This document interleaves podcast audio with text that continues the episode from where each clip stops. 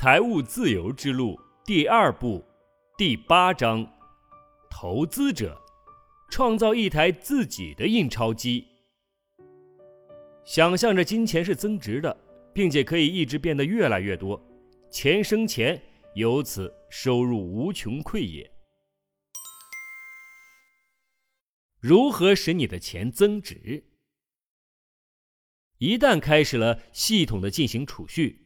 那么你就可以开始下一步了。如何利用机制来进行投资？其实你已经读到了使钱升值的最重要的规则，需要建立一个机制。也许从来都没有一个完美的系统，当然了，你的机制也会随着时间的推移慢慢得到改善。但是没有机制，你就没有机会了。那些只追随自己感觉的人，只是一个赌徒。或早或晚都会输。在做投资决定的时候，你必须抛开感情，否则你的感情会把你和钱分开。你需要一个从自身情况出发、量身考虑的机制。你的目标、你的投资性格、你的财务状况以及你的投资视野。至于你如何确定和评价这些？在我和贝恩德·莱特根共同创造的《轻松拥抱富裕》的这本书中有所介绍。以我的看法，当攒下双倍年薪，或至少攒下五万欧元时，你再去读那本书，并且将书中的措施付诸实践。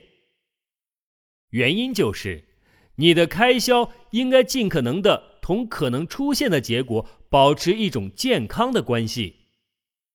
由于我并不知道你的财产状况如何，所以我建议你可以做出这样的决定：你如果拥有比上面提到的更多的钱，那么赶紧读一读《轻松拥抱富裕》这本书；你如果没有那么多钱，那么就跟我现在描述的步骤走。下面我从参加我研讨班的学员经常提出的几个问题入手。问题一。我应该选择怎样的风险等级？你可以将一切理财产品分成六个风险等级。第一级根本不存在风险，第二级在短期看来有很少的风险，这样一直到第六级，而这一级就充满了风险。除此之外，首先你要知道，没有哪一个等级是特别好或者特别不好的。这就好比一个足球队一样，在球队中需要不同角色的球员们，类似守门员、后卫、中场和前锋。大多数人都倾向于根据当前交易行情随意的选出他们的投资队伍。如果行情甚好，那么他们就想到尽可能多的前锋，也就是能够得到高利润的投资。如果行情疲软，他们就根本不想知道关于交易所的任何情况，而是把钱放在了储蓄账户中，或者采用其他类似的方法将其封存起来。从长远的角度来看，你根本不可能获利。这就和一个只有前锋的球队一样，也许偶尔能射进去几个球，但是最终肯定会输掉比赛。如果只安排后卫，也同样无法取胜，因为这样你也许能够阻止失败，但是不可能获得胜利。你如果完全从前述的安全性出发考虑，永远都不会养一只金鹅，充其量只是养了一只微不足道的小麻雀。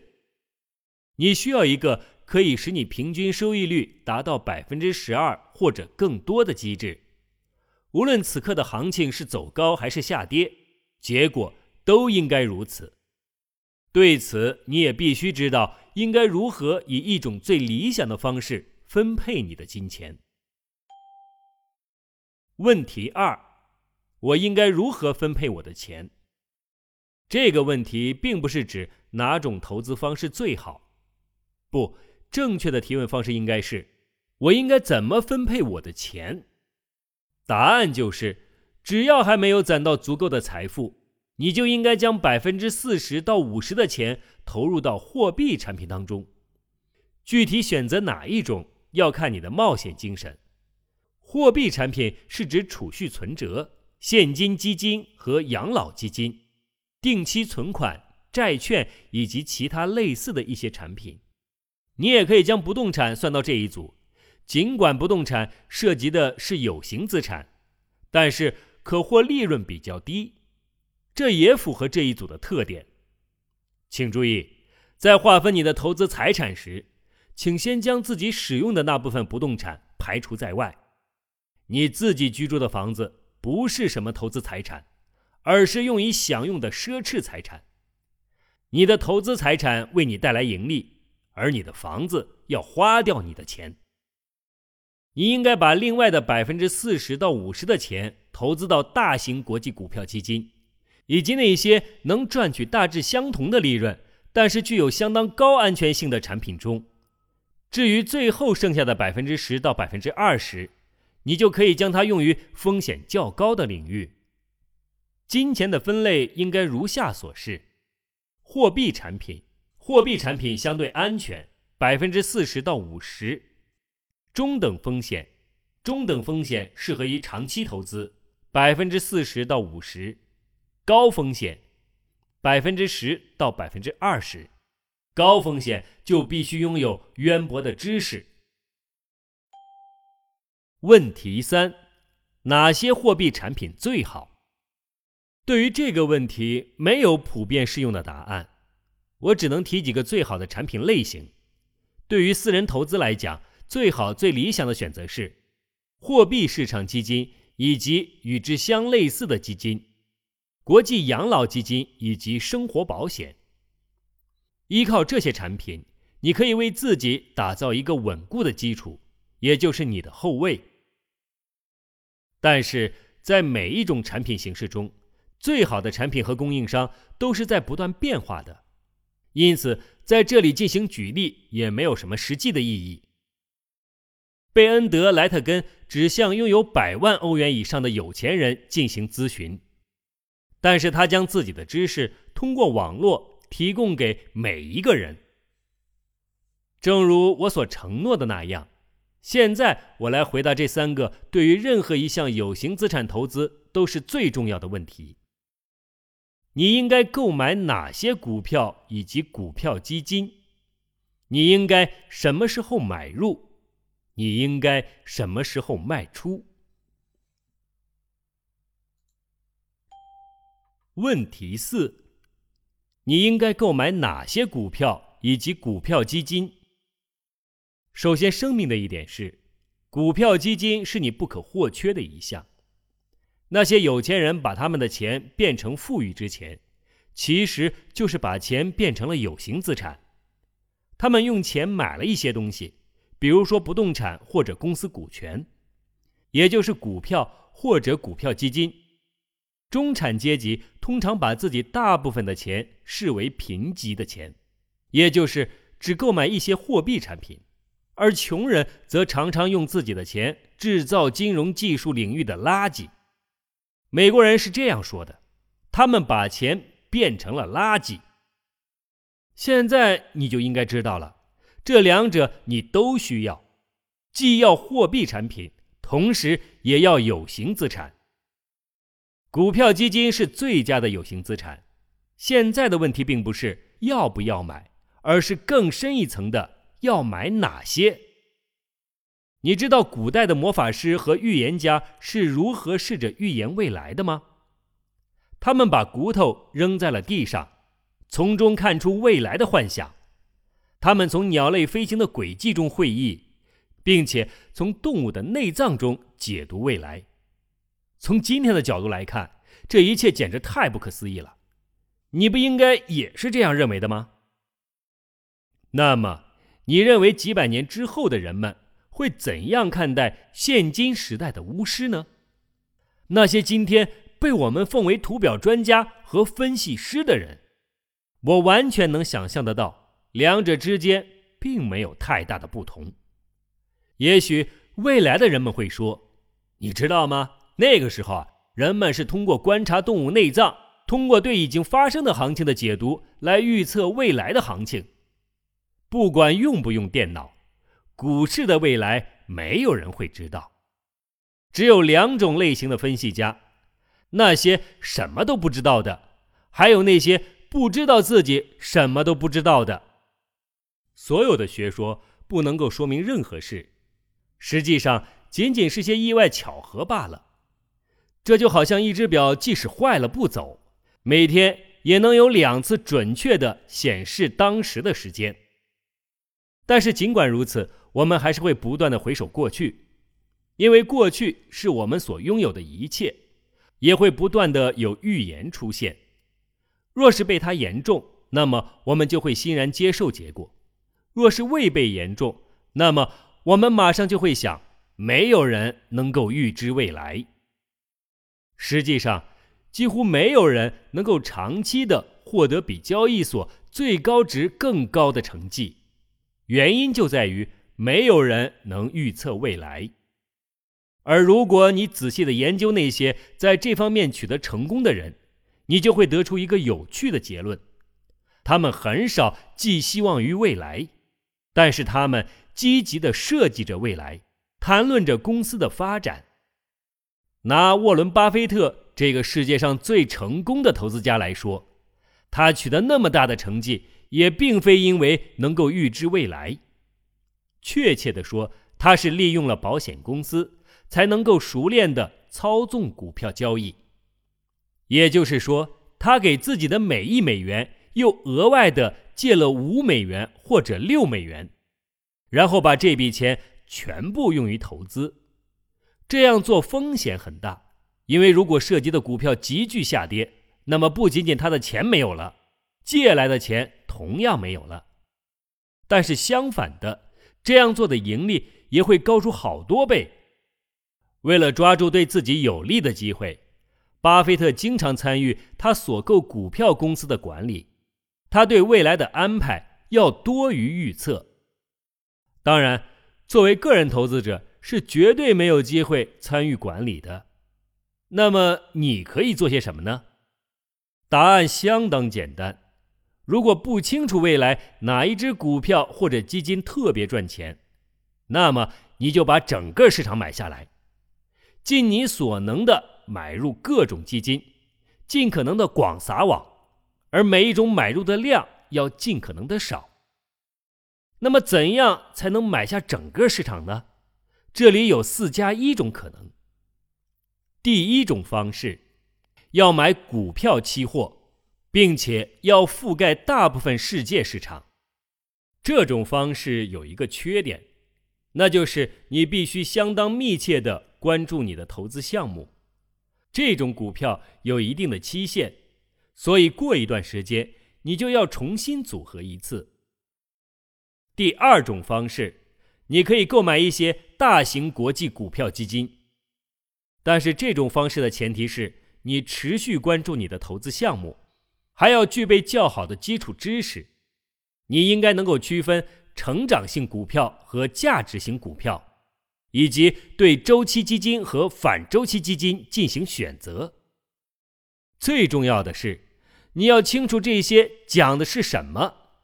请你读一本关于基金的书。第三种方式，给自己找一个靠谱的咨询师。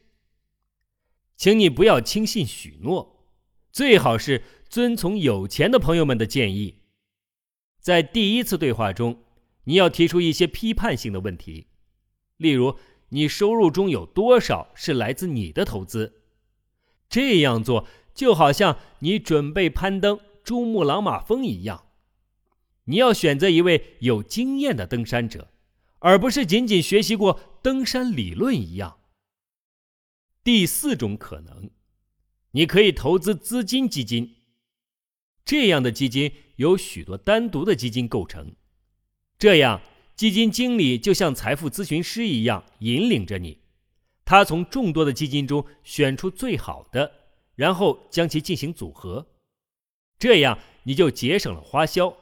基金经理可以从根本上用更低的成本进行调换，也节省了时间，而且你不必交纳投资税，只要你持有基金超过一年，那么资金基金内的调换不受投资期限所限，并且通过这种方式，你可以参与同一风险级别下二十种不同的基金。只有上百万欧元的投资者才可以做到。从资金基金中，你可以用最少的费用实现最大化的分配。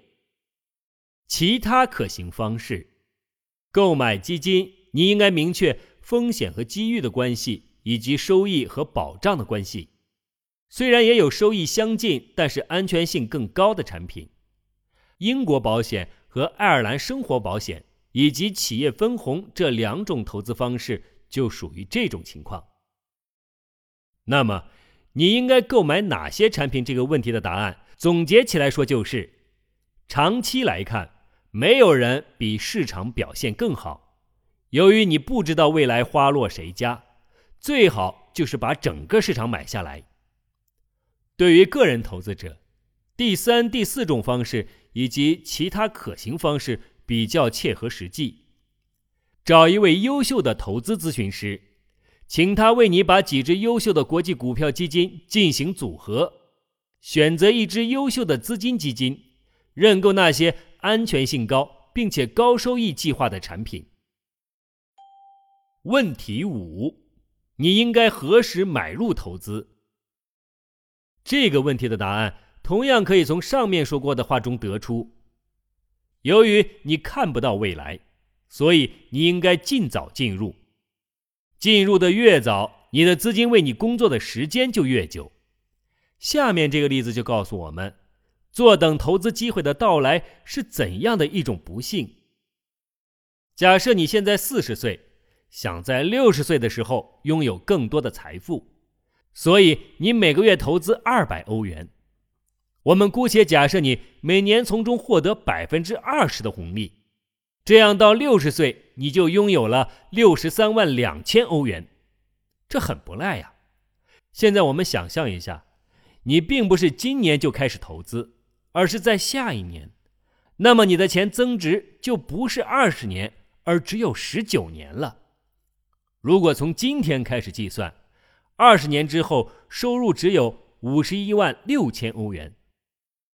这比你马上开始投资所能获得的红利整整少了十一万六千欧元。这就意味着，如果仅仅等待一年，那么你就花费了十一万六千欧元。在你三百六十五天没必要的等待中，你就相当于每天都损失了超过三百一十欧元，也就是说，每小时十三欧元。如果你将这个例子变成三十年，那么结果就更清楚了，在你还在犹豫的这一年里，你就花费了八十四万两千八百零三欧元，也就是每天两千欧元，每小时差不多是一百欧元。在你没有进行投资的每一天里，你简直就是在毁掉未来可能有的收益。请你不要想什么时候才是最佳的切入点，因为没有人能够看到未来。最佳的切入点就是现在。如果你利用成本平均机制，就会特别的清楚了。你只要每月存入等量的数目就可以了。请看下面两幅图表，你更倾向购买哪只基金呢？书中的这两张表，其中一份呢是持续上涨的价格，另一份是有市场波动上下起伏的一个图表。成本平均效应，对于每个月都进行储蓄的投资者来说，从根本上来看，二号基金会取得更好的收益。尽管它在年终时的价格甚至还低于年初时的水平，但是二号基金的结果会更好一些。你也许会对这一结果感到吃惊，而一号基金的红利仅仅为百分之十八点八三，相比之下。二号基金却达到了百分之二十六点八一，原因在于，如果每份额基金价格下跌，投资者就能够用每个月相同的储蓄比率买到更多的份额。投资者在一号基金中能够买到七十一点三股，而在二号基金中却能买到一百六十点零九股。但是请注意，成本平均效应只有在你进行定期投资时才起作用，特别是在行情走低时。在行情低迷的时候，没有投资的人就失去了最佳的盈利机会。依我来看，如果你每个月都定期投资，有以下的好处：你不必为选择正确的时机而费神。只要你投资大型的国际基金，并且找到了其中很好的资金基金，你不必为了低迷的行情感到悲伤。但是，每一位投资者都应该注意到最重要的一条原则：要分散投资。比如说，假如你每个月储蓄三百欧元，那么你就把它分成三份：一百欧元用于资金基金储蓄计划。另一百欧元购买一份英国或者爱尔兰的生活保险，最后一百欧元投入一支租赁股份中。顺便说一下，上述原则对于一次性的投资也同样适用。你要尽可能早的投资到这些产品中去。对于这些中等风险的产品，如果你为了合适投入而一直等待直到它暴跌，那么你得到的。也绝对不会比这更多。相反，你等待赚到钱的时间比这还要长。因此，你应该何时买入这个问题的答案，总结来说就是：你要尽可能快的开始每个月进行投资。问题六：你应该何时卖出？为了回答这个问题，我们回顾了一下过去，不需要什么魔力，我们就能发现。从一九五零年到两千年，标准普尔综合股票价格指数 S P 五百仅仅有十二年出现亏损，而其余的三十八年都有盈利。假设比例保持不变，那么我们的机会看起来就是这样：赢三次，亏一次。你觉得这样好吗？我的回答是：这样视情况而看，对于短期投资。也就是一到三年，我认为这样的风险太高了，因为这样看，短期投资的风险比是一比三。基于这种盈利和风险的比例关系，永远不要把你第二部分百分之四十的收入投进来。你要记得，应该把百分之四十至百分之五十投入货币产品中，有了这笔钱，你就有了后卫。而剩下的第二个百分之四十到五十，你应该投入到相应保险的股票基金中去，这些是你的中场队员。也许你现在要问：如果亏损的风险如此之高，你为什么还向我推荐国际股票基金呢？这个问题正切中了何时该卖出这个问题的核心，因为你的风险不是永远那么高。你投资的时间越长，风险就越小。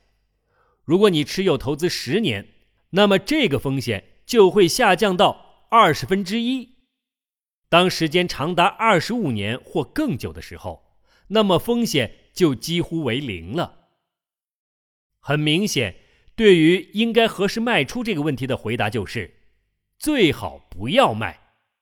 你持有的投资越久，你的风险就越小。你应该只抽出你此时真正需要的钱，让剩下的那些钱继续为你工作。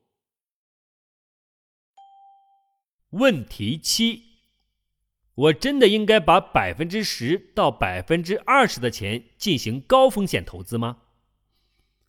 用你的一小部分钱去冒险，只想着规避风险是危险的，因为这样的话。你会和很多本来应该得到的钱失之交臂。我还从来不认识没有亏损过的有钱人，但是我认识许多穷人，他们在投资时从来没有亏损过。从来没有伤心过的人，就不曾真正恋爱过。同样的，没有人没经历过亏损就会变得富有。许多人在投资游戏中不会取胜。就是因为他们对于亏损的恐惧超过了变得富有的喜悦。为此，我的教练曾经说过：“每个人都想上天堂，但是没有人愿意死亡。大部分人根本就不投资，他们只是进行储蓄，接受既有的利息。投资者属于五角星图左半部分，他们同仅仅停留在五角星图右半部分的人在两方面有区别：愿意去冒险，以及穷其一生在实践中学习灵活的处事之道。承担风险跟赌博并没有什么关系。许多人想快速赚钱，我祝他们好运，因为他们的确需要运气。相反，一位更加聪明的投资家控制着自己的钱，那么他会用一部分钱去冒险。在这种情况下，他并不是依赖运气，恰恰相反，他只是在冒着进行考虑过的风险。你应该学着去评估风险，这就需要你具有一定的知识了。以前人们驱赶女巫，杀死他们，为了给天花、鼠疫以及霍乱之类的瘟疫找替罪羊。现如今，人们用类似的方式驱赶着分析家、银行和公司。人们想把许多私人投资者的亏损归咎于他们。他们当然有缺点，但是主要。还是在于投资者自己，他们对于风险连最基本的常识都没有，就贪婪的跳了进去，当然会为此受到惩罚了。所以你要开发你的经济头脑，读一读日报的经济板块，读一些金融书籍、经济杂志，和那些比你资产多十倍的人进行交谈，找一个教练，教练是行家，业余选手不是。在实践中，你要对崛起中的发展中国家进行投资，也要投资小公司、小行业，但是你事先要清楚规则：一，只对你某种程度上了解的市场进行投资；二，你要尽可能的在那个市场里选一只基金，因为和你相比，投资经理也许能够更好的进行评价；三。只对至少下跌百分之五十的市场进行投资。四，在进行首次投资时，最多投入你计划投入市场的百分之五十的资金。如果行情转好，再将其余的资金投进去。五，写下你的收益目标，坚持自己的计划。还有一个你应该对小公司进行投资的原因，有的时候。股市常年低迷，也就是说，几年来几乎没有增长。没有人明白这又是怎么回事儿。但是我们知道，尽管处于这样的时间，小公司仍然强劲的发展着。在一九三二年至一九四六年，以及一九五八年至一九八二年的两次长期下跌中，小公司以六比一的比例跑赢了大公司。你现在怎样做才是正确的呢？请浏览贝恩德·莱特根的网页吧，在这里你能发现一些较高风险等级的基金，这些基金的前景都是不错的。你还有另外一种投资可能，从资金基金中选择一支风险较高的基金，这样你会参与到许多热门的市场和领域中，并且还有专业人士接替了你的工作。你有责任在身。许多人认为自己无需对投资者的领域负责，但是我们不能再依靠我们的福利国家了。今天，投资对于你来说就好像一本封印的书，但是几年之内，你既可以成为一个精明的投资者，也可以在这期间找到一些非常优秀的咨询师。最后，我想给你一个建议。你可能马上就想摆脱这个建议，你可能会想，我绝对做不到。但是我想请求你的是，请你不要低估自己的力量。每个人的潜力都比我们想象中的大很多。给你一个提示，你要在直接参与投资的企业中保持观察。初创企业有时候需要的资金并不多。然后留意去寻找直接对公司进行投资的机会。这其中你要与最大的风险保持距离。这样你同最大的机遇也拉开了距离。如果你投资过的公司成功了，那么事实就是没有哪里会像这样如此轻松的赚到这么多钱了。如果你明知的这样做了，那么这样的赚钱方式还很避税。请你马上开始阅读下一章，它会使你更加关注一个好机会。如果一位企业家明智的对自己进行定位，那么这就是一个标志着潜在巨大利润的信号。在本章内容中，作者在问题四中讲到，请大家阅读一本关于基金的书。我在这里给大家推荐一本由银行螺丝钉编写的。指数基金投资指南这本书在豆瓣上的评分目前是八点二分，并且这本书是由国内人写的，也比较符合我们国内的投资环境。喜马拉雅呢也有有声版，只不过是要付费的。我的计划肯定是要读这本书，但是日后是否能上架，那么就不好说了。但是在我的公众号上肯定会是把这本书读完的。如果大家有兴趣的话，可以关注我的公众号“我陪你长大，你陪我变老”。